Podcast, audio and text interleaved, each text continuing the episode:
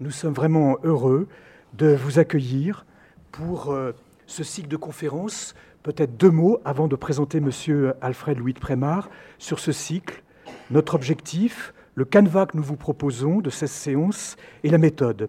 Notre objectif, porter le savoir construit sur l'islam par la communauté des chercheurs, ou comme voudrait la République des professeurs, le plus loin possible en aval dans notre société. D'où émane, depuis le 11 septembre en particulier, mais d'où émanait déjà avant, une formidable demande de savoir sur l'islam avec une offre qui n'est pas toujours à la hauteur de cette demande. Ce sont des interprètes autoproclamés sans label scientifique pour parler de l'islam d'hier ou d'aujourd'hui. Ce sont des journalistes pressés. Ce sont des intellectuels médiatiques à la recherche de la formule qui fait tilt ou du raccourci qui euh, euh, fait choc. Donc voilà notre objectif. Une parole scientifique diffusée dans un lieu scientifique, dans ce lieu euh, euh, où est logé institutionnellement et scientifiquement euh, l'ISM, c'est-à-dire l'école des hautes études. Le canevas, 16 conférences débats de deux heures. vous avez, je crois, tous le programme. Nous l'avons. Vous avez été amorcé, si j'ose dire, par peut-être des annonces dans Le Monde, dans le Figaro, dans Libération, dans le monde des religions, dans l'hebdomadaire Réforme. Euh, malheureusement pas par la radio, euh, malheureusement pas par, euh, et puis aussi quand même par un réseau, des réseaux mailing. En tout cas, quoi qu'il en soit, ce, canevas que nous avons mis beaucoup de temps à construire avec Amit Bezarslan et quelques collègues et amis, comporte une sorte de triptyque. Les fondamentaux, alors permettez-moi d'être un tout petit peu démago, mais tout ce que vous n'osez pas demander à l'imam de votre quartier, euh, vous l'apprendrez ici, un savoir basique, si vous voulez, ou alors en version plus distinguée, tout ce que vous n'osez pas demander à un éminent islamologue retranché dans son alvéole de savoir euh, isolé, euh, vous l'apprendrez ici dans, dans ce, premier volet, les fondamentaux. Deuxième volet, les enjeux, les, pardon, les structures du quotidien, ce qui tisse la vie des gens, dans les sociétés du monde musulman, ce qui les enveloppe, ce qui les détermine, les contraintes du milieu, les structures sociales, les langages du passé et du présent, et du présent qu'ils soient arabes, persans, turcs ou au-delà. Et enfin, troisième volet, les enjeux du contemporain, l'actualité pour terminer, mais l'actualité décryptée autrement que par les experts férus de géostratégie et d'une islamologie qui confine à la, sismologie. Donc, les enjeux du contemporain, mais avec du recul, avec le lexique des sciences sociales. Quant à la méthode, eh bien, nous vous proposons un discours scientifique pour entrer en intelligence avec les hommes et les sociétés d'islam dans la longue durée, tenu par des chercheurs euh, d'appartenance ou d'horizons disciplinaires variés, on pourrait même dire contrastés, tout l'éventail des sciences humaines et des sciences sociales ici est mobilisé et convoqué, et aussi, et nous y tenons, Amit Bezarslan et moi-même, euh, un discours scientifique construit, diffusé par euh, des chercheurs qui n'ont pas fait la même expérience en même temps et dans les mêmes lieux de l'islam, qui sont entrés dans les sociétés du monde musulman à des époques différentes. Donc des chercheurs décalés par l'effet de génération. Euh, et je crois que c'est très important. Si vous voulez bien suivre le cycle, il est d'ailleurs euh, vous pouvez le prendre à la carte, hein, bien sûr, mais je ne vous le conseille pas trop d'emblée, euh, que vous soyez confronté à des chercheurs qui euh, sont entrés par l'Est ou par l'Ouest dans le monde musulman, ou qui, sont entrés dans les années 40, dans les années 50, ou bien à la fin du XXe siècle, dans ces dernières années. Variété de, des éclairages à travers cette immersion à des moments décalés des chercheurs qui vont venir euh, vous entretenir euh, à, travers ce, cycle qui vous est proposé. Je voudrais dire quelques mots aussi sur euh, Alfred Louis de Prémar, qui, nous fait à la fois l'honneur et le plaisir de venir de l'Université d'Aix-en-Provence, où il est professeur pour nous entretenir de comment entrer dans le Coran. il a longtemps vécu au Maroc, sur lequel ont porté ses premiers, premiers travaux. Sidi Abdelrahman El-Medjoub, Abdelrahman l'illuminé, le ravi par l'extase amoureuse avec, en Dieu. Mysticisme populaire, société et pouvoir au Maroc au XVIe siècle, aux éditions du CNRS en 1985. La tradition orale du Medjoub, récit et quatrain, édit Sud, de 1986. Et puis deux ouvrages euh, qui euh, se rapprochent du sujet dont il va vous entretenir. Aux origines du Coran, pardon, je respecte l'ordre chronologique, Les fondations de l'islam entre écriture et histoire, publié au Seuil, le tome 1, le tome 2 est en préparation, euh, et Aux origines du Coran, Questions d'hier, approche d'aujourd'hui, publié chez Terraèdre en 2003. 2004. 2004, merci.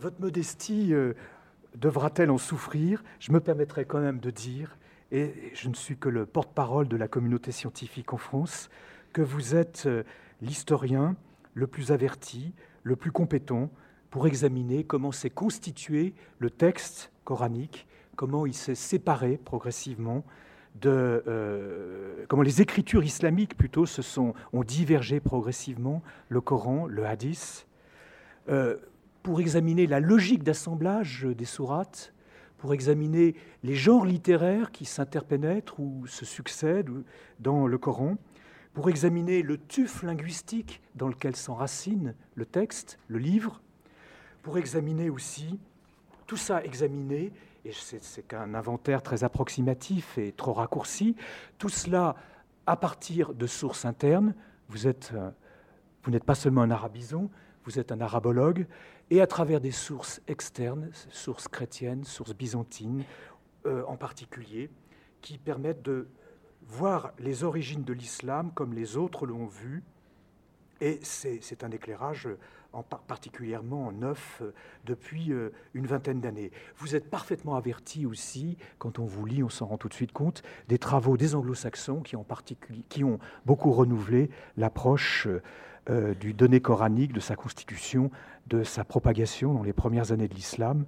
Et, par conséquent, je crois qu'il est tout à fait temps que je m'arrête pour vous donner la parole. À mon tour de vous remercier de m'avoir invité à parler d'un sujet qui me tient à cœur et à en parler devant un public choisi. Et je vous remercie d'avoir répondu à l'invitation que vous a fait euh, le directeur de l'ISM euh, a participé à cette soirée de réflexion. Comment entrer dans le Coran C'est le titre qui m'a été proposé, tout en me laissant la liberté d'en changer, mais je n'ai pas changé parce que effectivement, c'est une bonne manière euh, pour nous ce soir de, poser la question, comment entrer dans le Coran. Seulement, euh, ça sera un peu, disons, un peu comme les comment lire, euh, comment lire Platon, comment lire un tel, comment lire un tel, euh, c'est un peu introductif, quoique je rentrerai souvent dans le vif du sujet. Mais une précaution, avant de commencer, je n'ai pas la prétention de vous dire comment il faut aborder le Coran, comment il faut lire, comment il faut entrer dans le Coran. Le il faut, il faut, l'éliminer. Je vous présenterai simplement ma manière à moi d'entrer dans le Coran, qui n'est pas uniquement ma manière à moi d'entrer dans le Coran, mais qui est, euh, je crois, la manière de tout un courant de recherche euh, sur ce sujet, comme l'a signalé Daniel Rivet il y a un instant. Nous faisons partie d'une communauté scientifique qui progresse dans cette étude. Nous profitons les uns des travaux des autres. Donc, mais ce n'est pas ce que je vais vous dire n'est pas normatif. Simplement, je voudrais euh, vous faire sentir à travers ce type de recherche, euh, disons, les problèmes qui se posent, et je pense qui se posent à vous lorsque vous voulez entrer dans le Coran, c'est-à-dire le lire, l'aborder.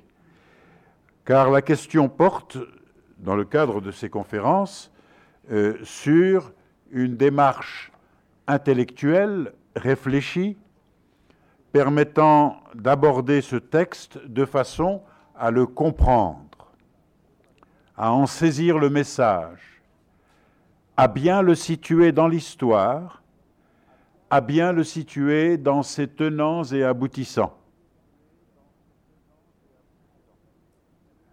Parce qu'il y a des manières diverses d'entrer dans le Coran. Mais là, ce sera une manière d'entrer qui est celle, disons, de la recherche actuelle euh, dans le domaine scientifique. Alors pour cela, euh, je me place dans la perspective suivante. Le Coran est un ouvrage écrit dont le message ne nous parvient aujourd'hui que sous cette forme littéraire. Littéraire au sens exact et premier du mot. Le latin littera, caractère d'écriture, donc une œuvre littéraire qui nous est accessible aujourd'hui, soit dans le texte, c'est un texte, soit dans une traduction. Je peux l'entendre lire, je peux l'entendre réciter, voire psalmodier, le tertil du Coran, mais même cette récitation, elle se fait désormais sur la base d'un livre.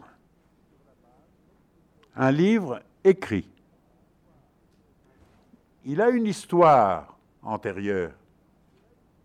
Mais pour l'instant, nous, nous avons affaire à un livre et c'est en tant que livre écrit que je l'aborde. D'ailleurs, cette manière de l'aborder n'est pas neuve, n'est pas uniquement celle de la recherche d'aujourd'hui. Elle a été aussi, ou au moins, elle a euh, essayé de l'être, celle de, des anciens de la civilisation musulmane. Je voudrais vous rappeler le souvenir, c'est peut-être provocateur, un soir d'Aïd el-Kibir, mais quand même, les théologiens rationalisants du 8e, 9e siècle, que l'on appelait les Mu'tazilites, apologètes de l'islam, mais avec les outils rationnels qu'ils avaient acquis euh, par leur culture en philosophie. En... Voici comment ils définissaient le Coran sous cet aspect que je viens, de vous rappeler.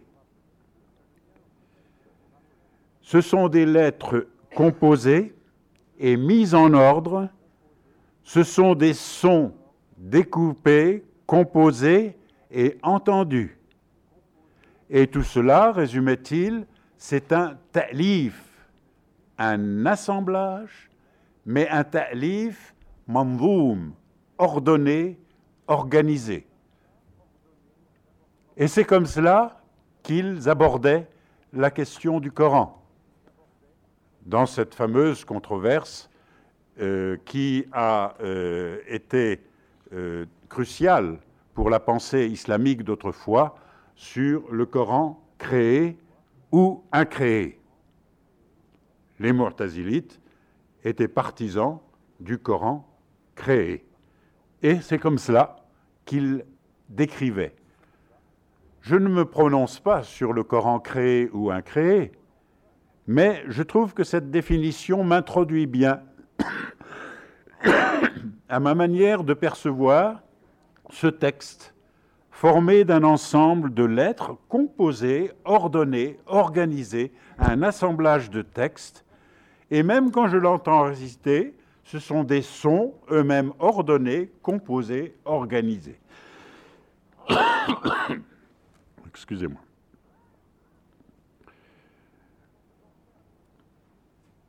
J'aborderai une première question. Le Coran a une histoire rédactionnelle. Le Coran, composé, ordonné, organisé dans sa composition et son organisation, tel qu'il se présente à nous, vous le savez très bien, c'est un corpus, un corpus de textes, un assemblage. Vous avez l'impression, très souvent, en le lisant, d'un texte éclaté en plusieurs textes, même à l'intérieur d'une unité, comme on appelle sourate, vous avez l'impression que le message passe d'un sujet à l'autre, d'un texte à l'autre quelquefois, surtout dans les sourates longues moyennes. Mais même quelquefois dans les sourates plus brèves, vous avez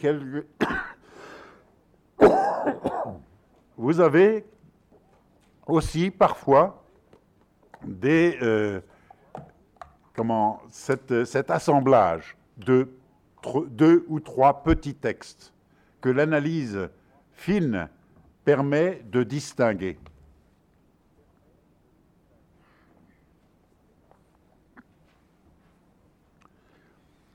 Donc un corpus.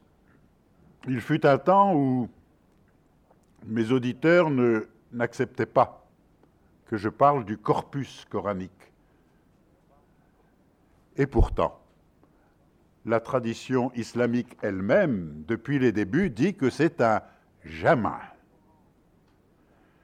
Que le Coran écrit, composé tel que nous l'avons, est le résultat d'une collecte, d'un assemblement, d'un rassemblement de textes divers.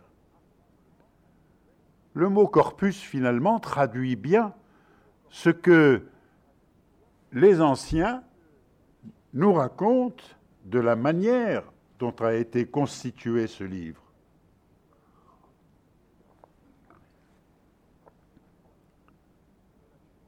Ça fait partie de la culture musulmane ordinaire de s'interroger sur comment a été rassemblé le Coran.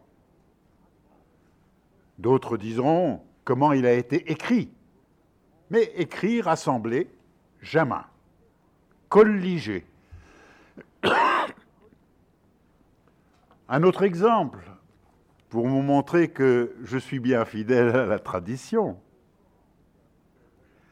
Le mot Coran lui-même, nous avons l'habitude, c'est le Coran, un livre que de fois dans les traditions islamiques, nous entendons dire nous avons récité un Coran. Un Coran, c'est-à-dire un fragment de texte.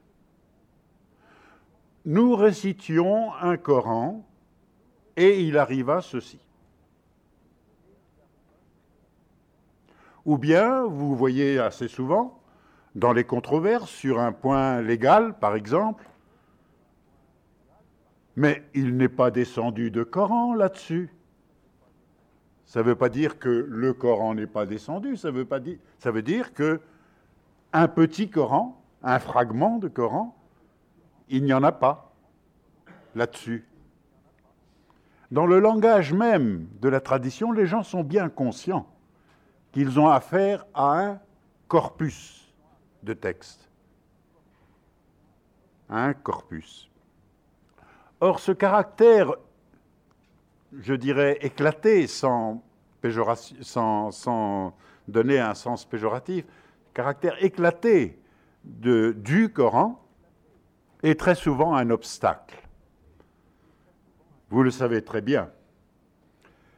On a entendu parler euh, ces derniers temps de l'achat massif de Coran, en traduction.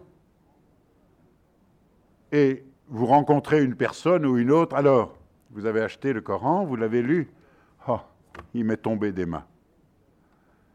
J'ai pas pu suivre. C'est un obstacle.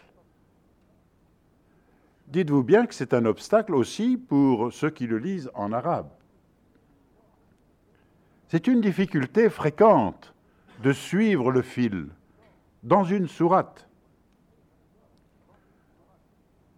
La plupart du temps, les sourates sont composées d'éléments disparates, apparemment sans lien les uns avec les autres, d'une péricope à l'autre.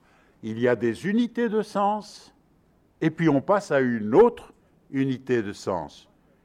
Une péricope, puis une autre, et quelquefois le sujet est très différent d'une péricope à l'autre.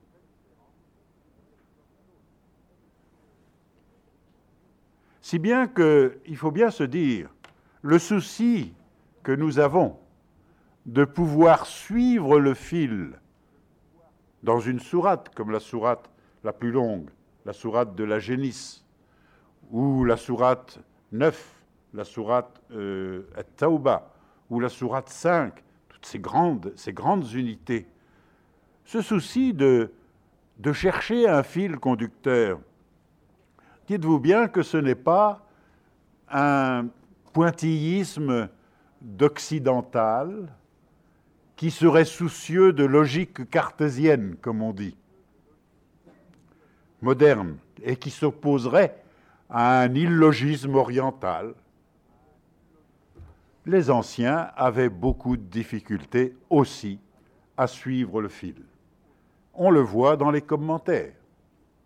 On le voit très bien dans les commentaires, où les commentateurs parfois commentent verset par verset, mais sans qu'il y ait un lien avec tel ou euh, sans qu'il y ait un fil. Ce n'est pas généralement le cas, mais ça arrive souvent. Précisément parce que le texte sollicite ce type de découpage, le texte lui-même est découpé. Les anciens, les salafs, souvent étaient aussi désorientés que pourrait l'être quelqu'un qui se targue d'avoir une logique cartésienne. De même, ils étaient très désorientés. On voit aux questions dans l'histoire de, des réflexions sur euh, l'histoire du Coran, pourquoi une grande sourate au début, les grandes sourates au début, puis après ça décroît, puis les sourates brèves tout à la fin? Pourquoi cette organisation? Alors qu'on sait grosso modo, que les sourates brèves seraient du début de la prédication du prophète. Pourquoi pas commencer par là? Vous avez des questions précises qui sont posées et les, des commentateurs comme Qurtubi, comme euh, euh, Soyoti, etc., essayent d'y répondre. Ils y répondent comme ils peuvent. Généralement, la réponse, pourquoi cette organisation du corpus, c'est ben, comme ça. Hada. On on n'interroge pas sur cette, question. Une deuxième remarque. Une sourate composite n'est pas forcément illogique. Et ça, c'est très subtil il peut y avoir une logique de composition. Et il y a souvent une logique de composition dans une même sourate à partir d'éléments qui initialement étaient disparates. Une étude a été faite sur la sourate Al-Ma'ida. On peut suivre la sourate 5. On peut suivre un certain fil. Pas tout, mais une orientation générale de la pensée. Cela a été fait pour la sourate 2, la plus grande, qui comporte 260 et quelques versets. On trouve une logique, on trouve des thèmes dominants et on trouve qu'il y a une logique d'assemblage. Mais alors, c'est une logique de second temps de second temps, c'est-à-dire la logique de la mise ensemble de textes initialement disparates. Nous n'étions pas là au premier temps, quand les, textes euh, différents ont été euh, soit proclamés, soit écrits. Nous n'étions pas là. Nous avons un texte qui, s'il y a une logique, a une logique de second temps, d'organisation. C'est un petit peu la manière dont parlaient les Mu'tazilites. C'est un, ensemble de lettres, mais organisé. Ta'lif, composé. Mandoum, nidam. Il parle bien d'organisation. Mais cette organisation, nous l'avons pour le second temps et pas tellement pour le premier.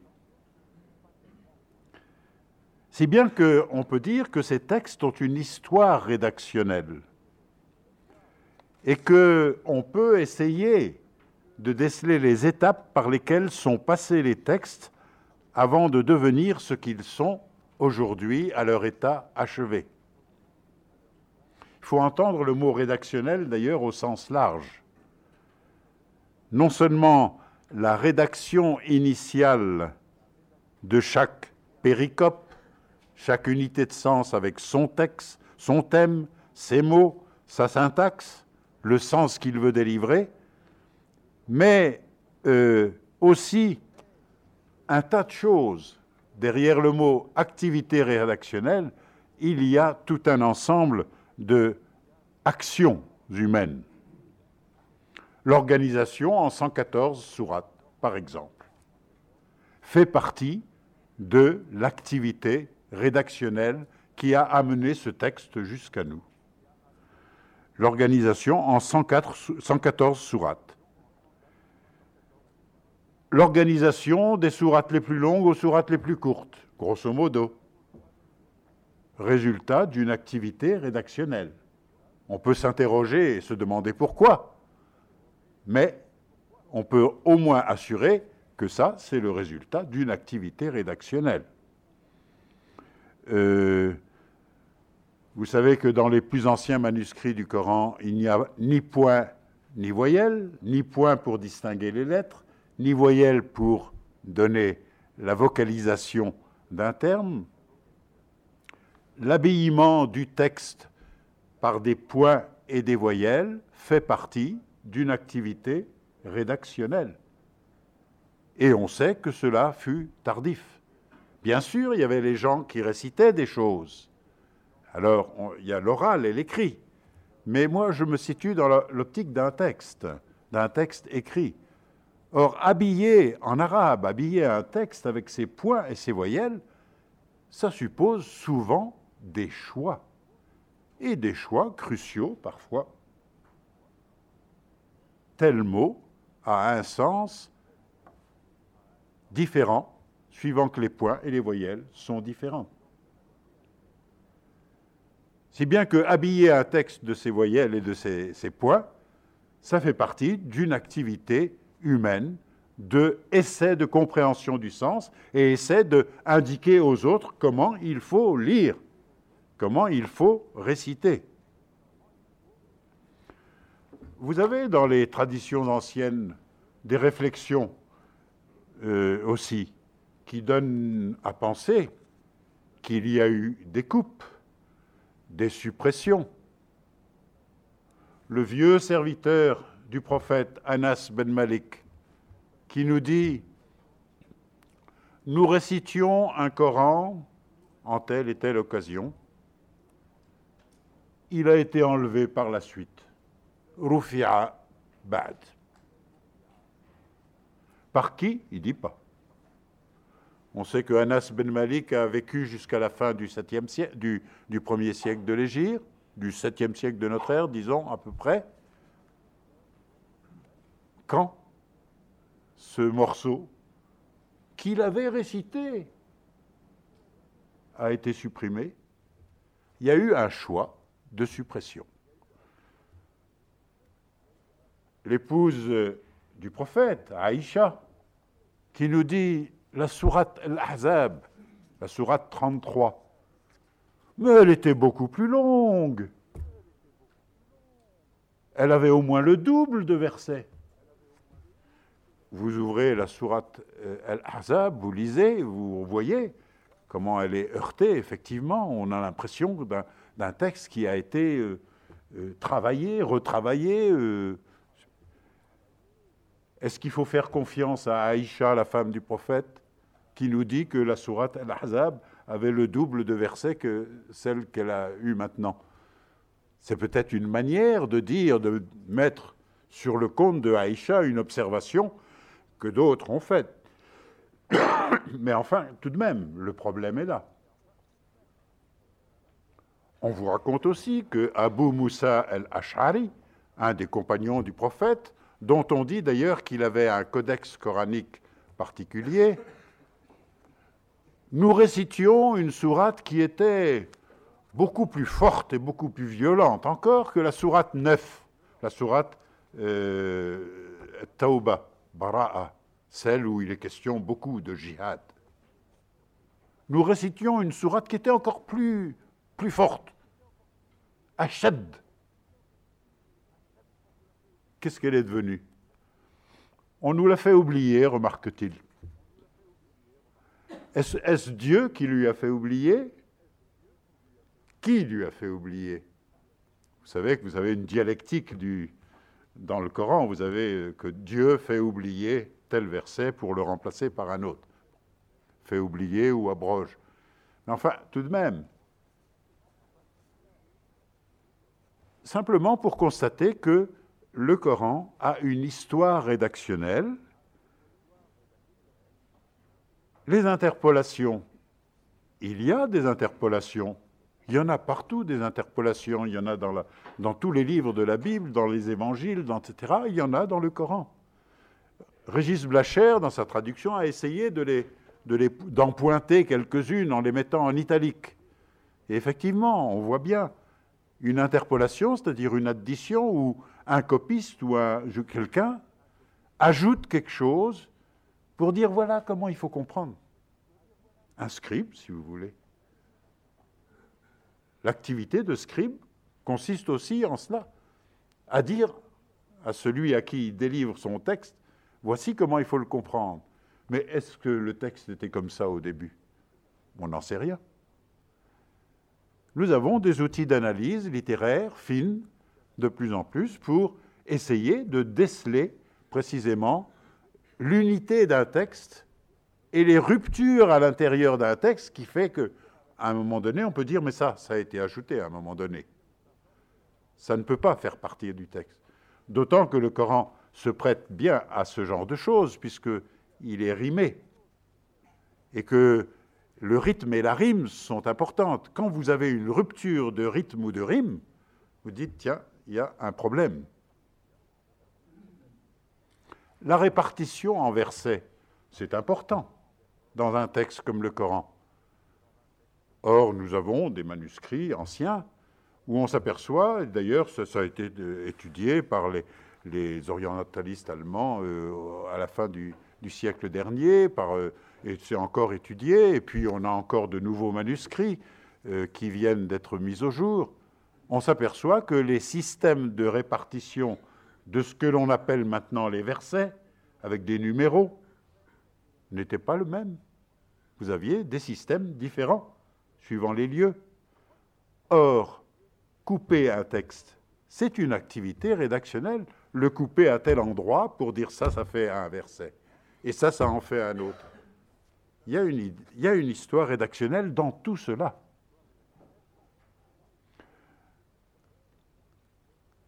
Alors, vous me direz, mais quel intérêt y a-t-il à tenter de découvrir cette histoire textuelle? Maintenant, nous avons un texte établi. Euh, entrons dans le Coran tel qu'il est.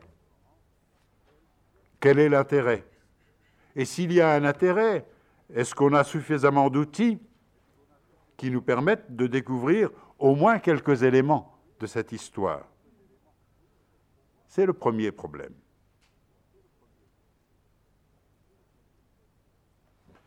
Deuxième euh, chose sur laquelle je voudrais attirer votre attention, et qui certainement euh, déconcerte des lecteurs peu habitués. On est habitué à la Bible où nous avons pas seulement des corpus de prophètes qui proclament des choses, mais nous avons des ensembles narratifs qui vous racontent des choses. Même dans les corpus de, prophètes. Isaïe alla voir le roi Akaz et lui dit Oracle de Yahweh. Tac, tac, tac. Voilà la prophétie qui tombe. Mais il y a eu une histoire. On sait que c'est Isaïe et qu'il y a le roi Akaz. Est-ce que cette histoire est vraie? Peu importe. L'historien peut travailler. Il a un matériau narratif autour de lui. Et puis penser à bah, tous les livres, ce qu'on appelle les livres historiques de la Bible. Alors, on se dit, mais dans le Coran, on va trouver à peu près la même chose. On va trouver euh, presque une biographie du fondateur. Bien sûr, pas une biographie écrite, composée comme telle, mais dans le Coran, on va trouver de quoi bâtir une biographie de Mohammed. Et d'ailleurs, c'était un peu la remarque de, enfin, c'était une des remarques de Maxime Rodinson, qui disait euh, le Coran est la seule source à peu près sûre euh, qui nous permette d'étayer une biographie de Mohammed. La seule source à peu près sûre nous permettant d'établir une biographie du fondateur. Je ne sais pas où il a trouvé ça, mais autant dire que on ne peut pas écrire une biographie du fondateur si le Coran est la seule source à peu près sûre. Pensez, je prends des, indices formels peut-être, mais quand même significatifs. Le nom propre de Mohammed, vous l'avez combien de fois dans le Coran? Quatre fois. Quatre fois pour dire quoi? L'une, deux fois pour dire qu'il a été envoyé par Dieu, une fois pour dire il est le sceau des prophètes, et une fois pour dire le Coran est descendu, sur lui. C'est peu de choses. Bien sûr, il y a des passages allusifs sur telle ou telle chose, on peut essayer de... Mais le Coran en lui-même ne raconte rien sur Mohammed, sinon qu'il nous dit que le messager du Coran a dit ceci, a dit cela.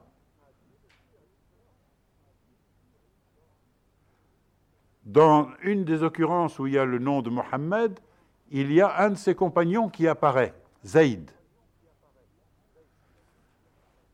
Un lecteur un peu naïf dira Mais où est Omar, Abu Bakr, Ali, Othman, tous ces gens qui faisaient partie de l'entourage le plus proche du fondateur Ils ne sont pas là dans le Coran?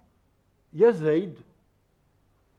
Zayd, Zayd, c'est un compagnon pas mineur, parce qu'il était bien aimé.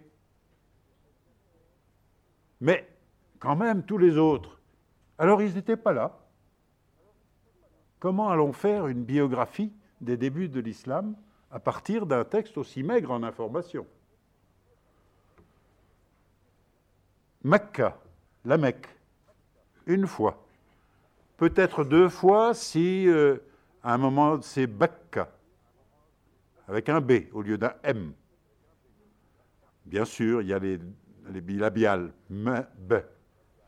Mais c'est peu quand on sait l'importance dans ce que raconteront après les historiographes sur Mecque et les Quraysh, Quraysh, la tribu du prophète.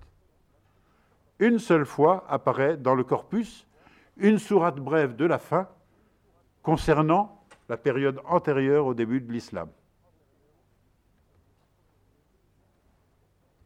Yatrib, le lieu de l'égir, Médine. Yatrib, une seule fois le mot Yatrib, le nom euh, géographique Yatrib. El-Medina, Médine, éventuellement trois fois, éventuellement, si ça ne veut pas dire simplement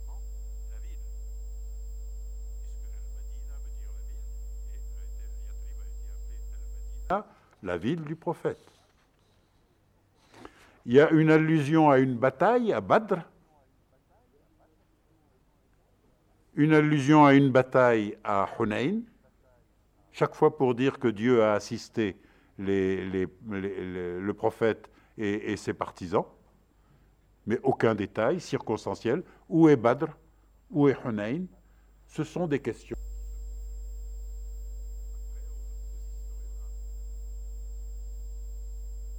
Si vous voulez, vous n'avez pas de repère narratif, pas de repère historique.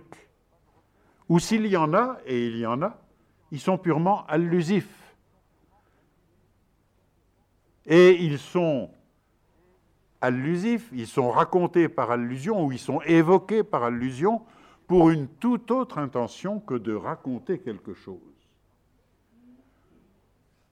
Pour s'opposer à telle chose, pour s'opposer à telle autre, pour euh, Mohamed et le problème de l'adoption, pour euh, la fameuse histoire de Aïcha perdue dans le désert. Bon, c'est pour contrecarrer des calomniateurs. Bon, mais ça n'est que allusif.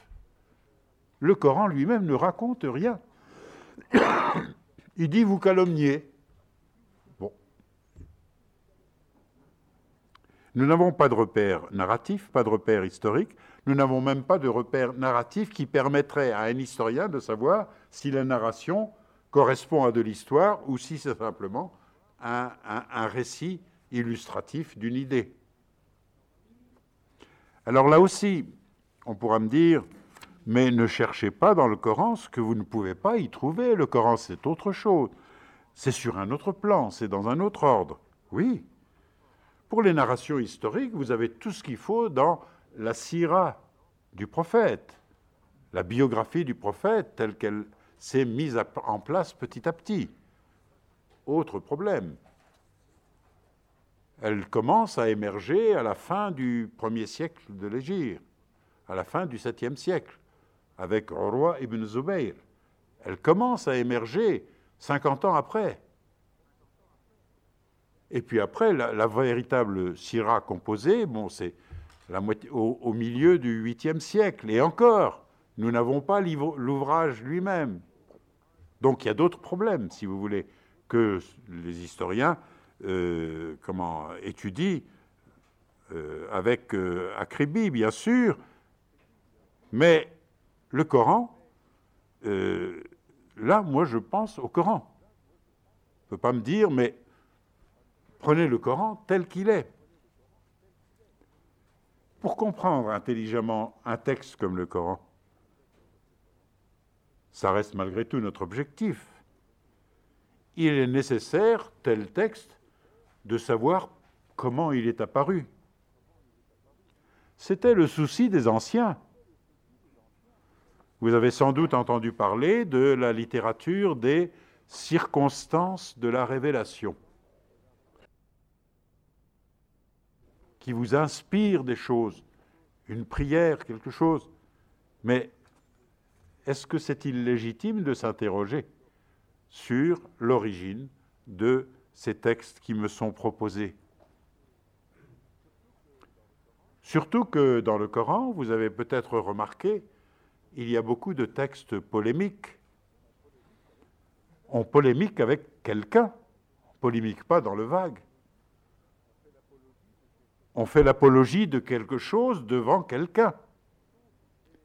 Qui sont tous ces kafiroun, ces réfractaires, ces incroyants, ces impies, auxquels s'adresse si souvent euh, le texte du Coran?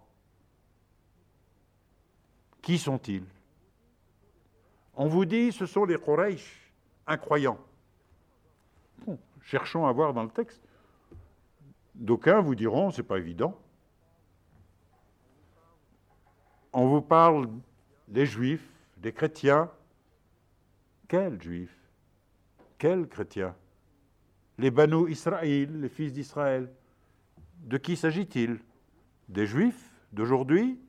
Des juifs d'autrefois Du temps de Moïse Il est légitime de se poser la question.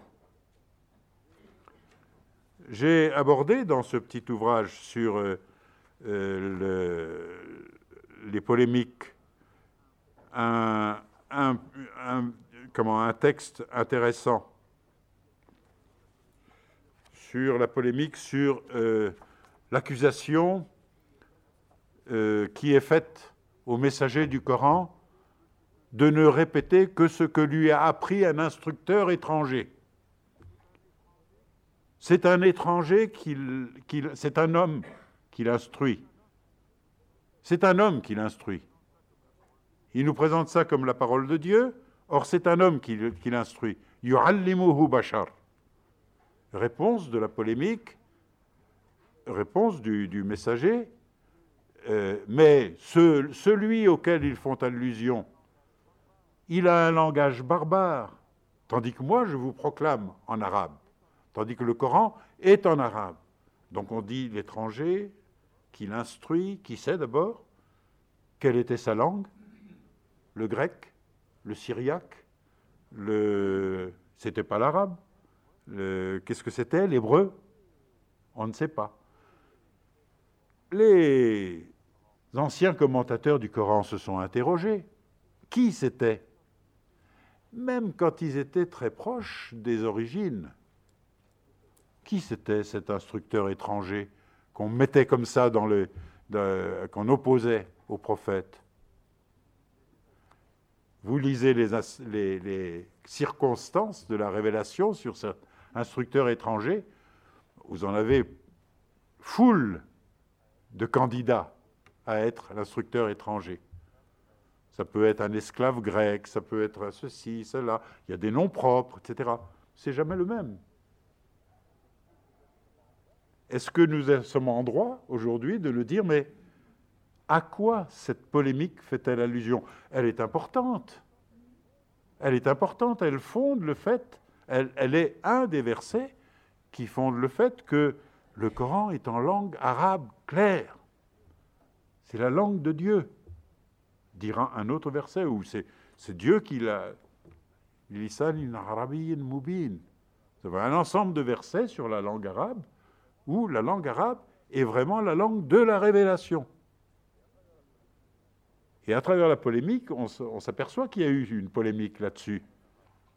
Arabe, non arabe. Et d'ailleurs, c'est un des passages de, arabe, non arabe. Voilà. Je pense que c'est tout à fait légitime de se poser des questions de ce genre. Il faut essayer de comprendre. Essayer de comprendre, et c'est un petit peu pour cela que euh, j'ai euh, rédigé ce petit, euh, ce petit volume.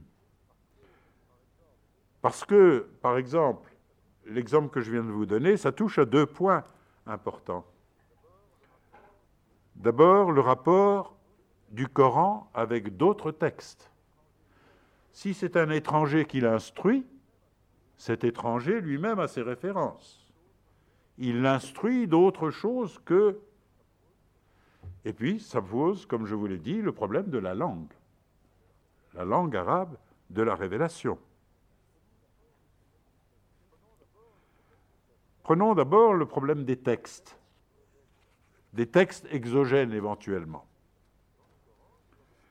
Dans le Coran, nous avons des textes en rapport avec d'autres textes. Des versets coraniques le signalent. Est-ce que ce qui se trouve dans les premières feuilles ne leur est pas parvenu à ces incrédules? Oui, tout ceci est dans les premières feuilles, les feuilles d'Abraham et de Moïse. Est-ce que ce qui se trouve dans les premières feuilles, dans les feuilles de Moïse, n'a pas été annoncé? Ah, les feuilles de Moïse, les feuilles d'Abraham. Alors bien sûr, euh, le plus apparent, et vous le savez bien en lisant le Coran, vous avez des références, enfin pas des références, des euh, récits qui ont leur source dans la Bible. Dans la Bible ou dans tout ce qu'il y a autour de la Bible, dans les midrash, dans les commentaires rabbiniques de la Bible, dans les écrits qu'on appelle intertestamentaires, c'est-à-dire ces écrits juifs qui n'ont pas été canonisés, retenus pour être officiels, mais qui étaient euh, très développés. Ça, c'est le plus apparent. Et vous avez de enfin, des, moyens, à, tout le monde a les moyens à sa disposition pour euh, avoir des, des études sur les récits bibliques dans le Coran. Comment le Coran se situe par rapport à d'autres textes? D'autres textes qu'il reprend, qu'il retravaille, comment il les retravaille, et c'est comme ça qu'on peut voir ce qu'il dit ou d'ancien ou de nouveau. La controverse coranique qui est sous-jacente, ils disent ce sont les récits des anciens, Asatir al-Awwalin. Mais non, c'est une révélation descendue du Seigneur des mondes. Asatir al-Awwalin, ça veut dire que les gens aux alentours du Coran disaient Mais ça, on connaît. Il y a des récits qu'on connaît. Il y a Moïse, il y a, il y a euh, Job, il y a Jonas. Il y a, oui, ça y est, on connaît. Hein Mais il y a aussi bien d'autres choses que des récits.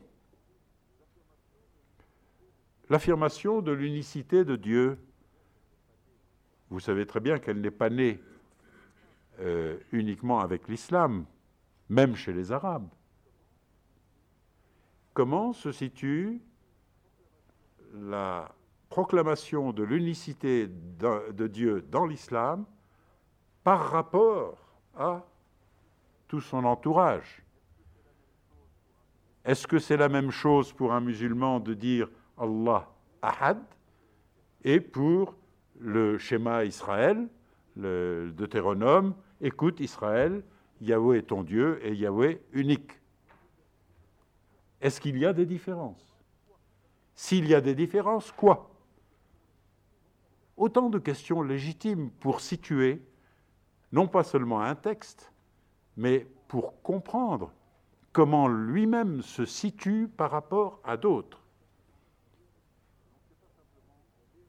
Donc ce n'est pas simplement les récits sur les prophètes, de belles histoires, mais aussi tout un environnement religieux qui apparaît en filigrane derrière les textes coraniques et qu'il est bon d'analyser pour les comprendre et les situer les uns par rapport aux autres.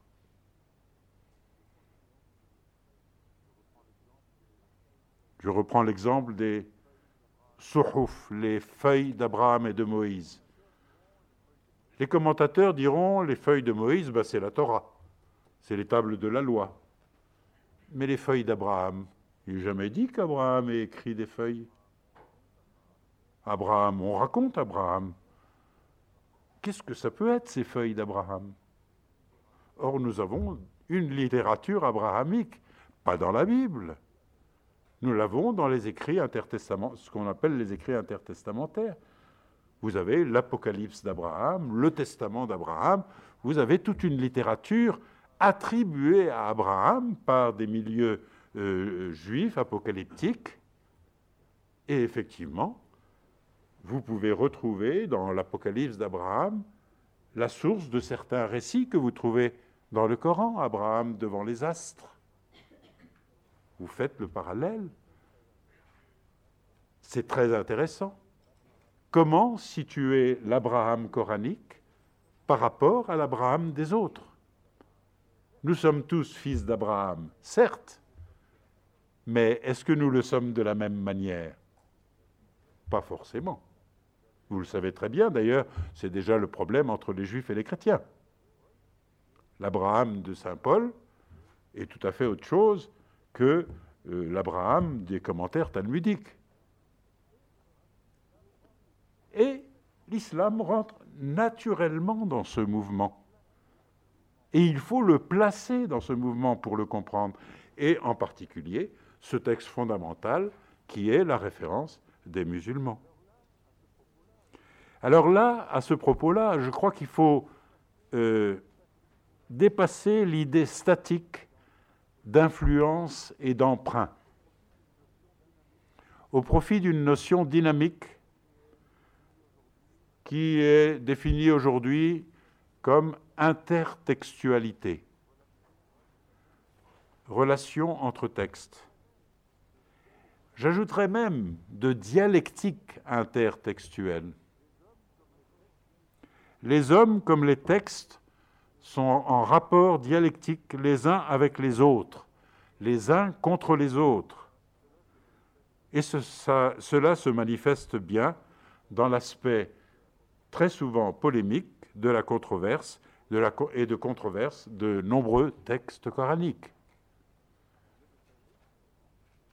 Le messager du Coran se situe par rapport aux juifs, par rapport aux chrétiens, par rapport aux, même, les, même les zoroastriens, euh, par rapport à, tel autre, par rapport aux polythéistes, par rapport, par rapport à. Mais quand il s'agit des juifs, ce sont les scripturaires par excellence, les gens de l'écriture. Elle est le kitab. Donc il y a des textes. Et d'ailleurs, dans la tradition islamique, vous avez main récit qui nous montre la première communauté euh, du prophète en train de discuter avec les juifs à la maison du Midrash, Beit el-Midrash c'est-à-dire à la maison d'études juive de l'oasis de Yatrib. Ou bien vous avez ce récit que j'aime bien raconter parce qu'il s'agit du calife Omar. Omar, avant d'être calife, il est compagnon du prophète. Et puis, euh, il, est en bonne relation avec un, juif de l'oasis. Il l'entend euh, réciter quelque chose. Il lui dit Qu'est-ce que c'est? Il lui dit C'est la Torah.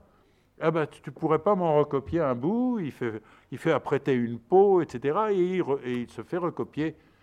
Et il apporte ça, tout guilleret, euh, au prophète. Et le prophète n'est pas content. Il dit C'est pas Moïse qui est votre prophète, c'est moi. Et quand même, le récit lui-même est-il un récit vrai ou est-il un récit recomposé par la suite pour expliquer que quand même il y a quelque chose de la Torah dans le Coran?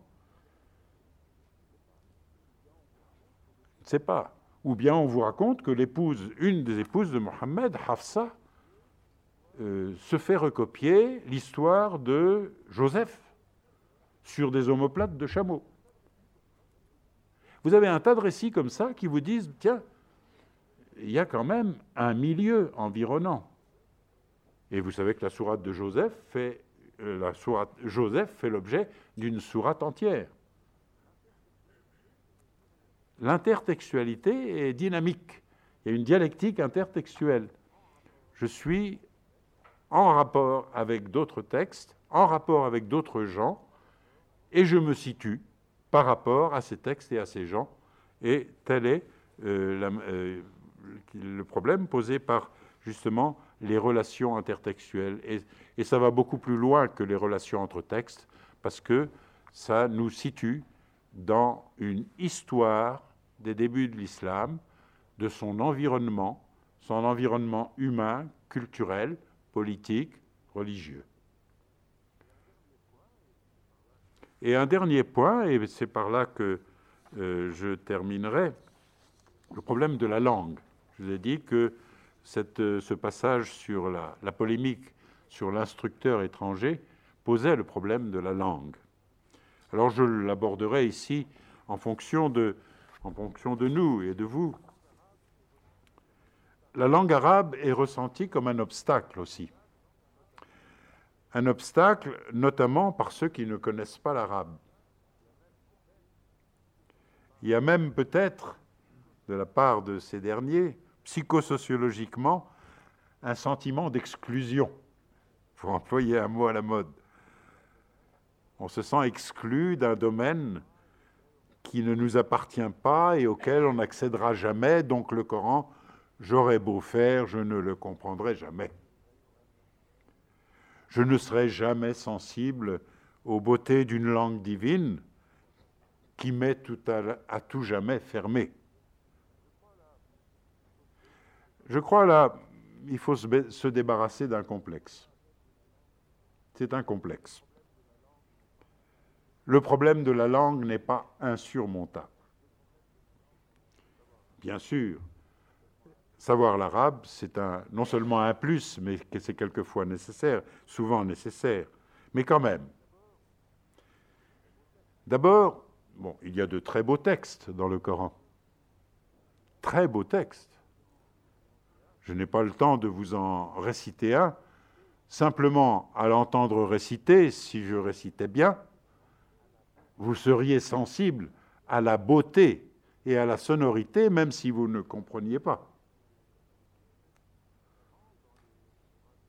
Notamment dans les sourates euh, vers la fin, où la prédication semble plus euh, à, sa poussée originelle. Mais vous avez d'autres textes dans le Coran. Un texte légal n'a pas une beauté particulière. Prenez par exemple le texte où euh, une énumération où, où le, messager dit euh, vous n'avez pas le droit de vous marier avec votre mère, votre sœur, votre vous en avez quatre lignes comme ça, cinq lignes. Ce n'est pas d'une beauté particulière. Tout divin soit-il. Donc là aussi, faisons la part des choses. Il y a certainement la langue arabe, la connaître est non seulement utile, mais quelquefois indispensable pour ressentir les choses. Mais n'exagérons pas. Le problème de la langue n'est pas insurmontable, même sous le rapport de la sensibilité à la beauté d'un texte littéraire. Je prends un exemple. Euh, si je ne sais pas le grec, est-ce que Homère me met tout, à, tout jamais insensible? Non, il y a d'excellentes traductions.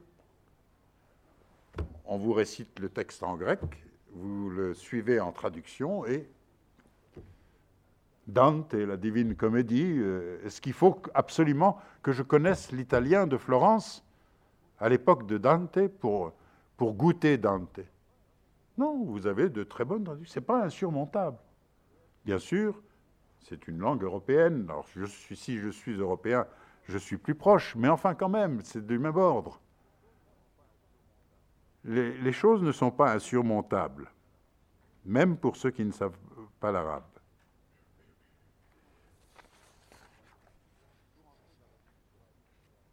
Pour entrer dans la Bible hébraïque, il est bon de savoir l'hébreu, mais ne pas le savoir n'est pas un obstacle insurmontable. Nous avons d'excellentes traductions. Pour lire les évangiles, faut-il savoir obligatoirement le grec C'est la même chose. Pour la Bible, Ancien et Nouveau Testament, en plus des éditions critiques qui prennent en compte la variation des manuscrits, vous avez des traductions critiques qui varient, qui peuvent varier. Euh, la traduction de Dorme dans la Pléiade n'est pas la même que la traduction de la Bible de Jérusalem. Encore autre chose que la Tobe. Il y, a des, variations. Mais vous avez des tas de notes explicatives où vous rencontrez, sous la plume de gens différents, les mêmes problèmes, où on vous dit, voilà, la position que je prends, c'est ça. Mais vous avez au moins le problème qui vous est expliqué. Et ils prennent en compte toutes les questions de l'histoire rédactionnelle, comme euh, je vous l'ai dit, de l'environnement culturel, situer un texte dans son environnement babylonien, tout ce que vous voulez. Alors, là se pose une question effectivement difficile. Qu'en est-il des ouvrages traditionnels d'explication et de commentaires du Coran? Le tafsir, le sharh les anciens étaient extrêmement soucieux des problèmes de langue. Non seulement morphologie, syntaxe, mais encore lexique. Vous savez que le Coran a été euh, l'objet d'une étude euh, linguistique très, très, très poussée. Explication des termes obscurs, en les rattachant d'ailleurs à la poésie archaïque, très souvent. L'intertextualité, sans avoir le mot, il existe aussi là. Pour expliquer tel mot du Coran, on va chercher tel poème ancien. Vous avez même des traités de les termes coraniques qui ne sont pas d'origine arabe. al-mu'arrab fil Qur'an. Cependant, dans ces ouvrages de commentaires anciens, on a souvent l'impression que tel mot, telle forme de lexique n'est pas ou n'est plus connu du commentateur, ou bien qu'il y a eu de telles controverses d'ordre théologique que des choix ont été faits de dire qu'il faut comprendre comme ça. Vous avez toutes ces choses dans les commentaires du Coran. De plus, les problèmes d'historicisation des passages allusifs ou elliptiques, je vous en ai fait, je remarquer que les commentateurs se sont penchés sur ce problème des circonstances. Mais quelquefois, le lecteur de ces commentaires se demande si l'histoire n'a pas été inventée de toutes pièces, parce qu'on ne sait pas comment expliquer cette allusion. Si bien qu'on se dit bien souvent, euh, ah, la traduction arabe, la traduction euh, du Coran dans une langue moderne, mais ce n'est pas le Coran, c'est de l'interprétation. Alors vous serez à tout jamais condamné à ne, à ne pas comprendre le Coran. Mais on peut en dire autant de nombreux commentaires traditionnels qui sont déjà des traductions interprétatives. Pas toujours, pas généralement, mais très souvent. Très souvent, vous avez affaire à des sortes de targums, finalement. Les targums, vous savez, ce sont les, les, traductions araméennes de la Bible hébraïque qui étaient utilisées dans les synagogues quand les gens ne parlaient plus l'hébreu. Très souvent, vous avez l'impression, avec la même langue là, il s'agit de l'arabe, mais vous avez l'impression qu'un commentaire du Coran traditionnel est souvent du Targum, c'est-à-dire avec des, des choses qui, donc c'est des traductions interprétatives. Ça n'est pas un problème uniquement de langue. C'est pas parce que vous avez affaire à une traduction en français euh, qu'elle est forcément moins bonne qu'une explication que vous trouverez dans les commentaires du Coran, d'autant que, si vous prenez la traduction de Blacher, vous, vous remarquez que ces choix interprétatifs, ces choix de traduction sont faits d'après les anciens commentaires. Et ils peuvent être très contestables ou très contestés. Les germanistes auront tendance à utiliser l'excellente traduction, c'est peut-être la meilleure euh, dans les langues euh, non de Rudy Parrett. Eh bien, regardez la traduction Rudy Parrett, même si vous n'êtes pas germaniste. Le nombre de points d'interrogation, faites le compte des points d'interrogation de Rudy Parrett à, euh, à, tel terme ou à tel autre.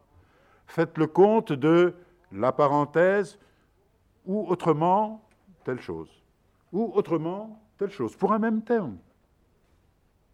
Et puis vous avez les notes explicatives, dans le deuxième volume, les notes de commentaire, qui reprend l'affaire et qui vous explique pourquoi a été dit telle ou telle chose. Mais tout ça, c'est les références aux commentaires anciens.